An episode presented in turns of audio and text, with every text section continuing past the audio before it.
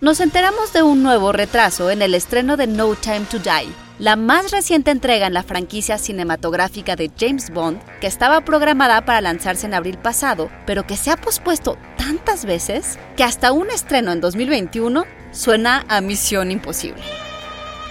Apple, Netflix y otros servicios de streaming han expresado intenciones de adquirirla.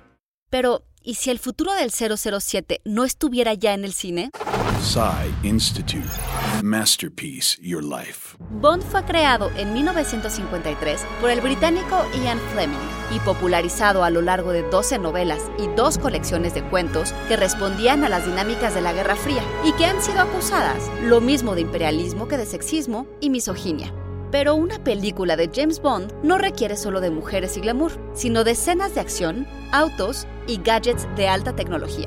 El desarrollador de juegos IO Interactive anunció esta semana Project 007, un videojuego que busca adaptar los aspectos inverosímiles del 007 a un sistema de juego tipo sandbox, como la pistola antitiburones de Live and Let Die o el jetpack submarino en Thunderbolt, que en las mecánicas de juego podrían convertirse en un conjunto de herramientas en constante expansión.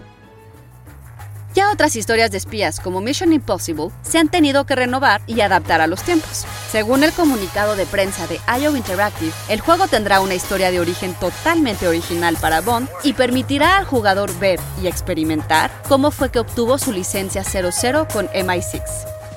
¿Ustedes piensan que James Bond es una reliquia del pasado?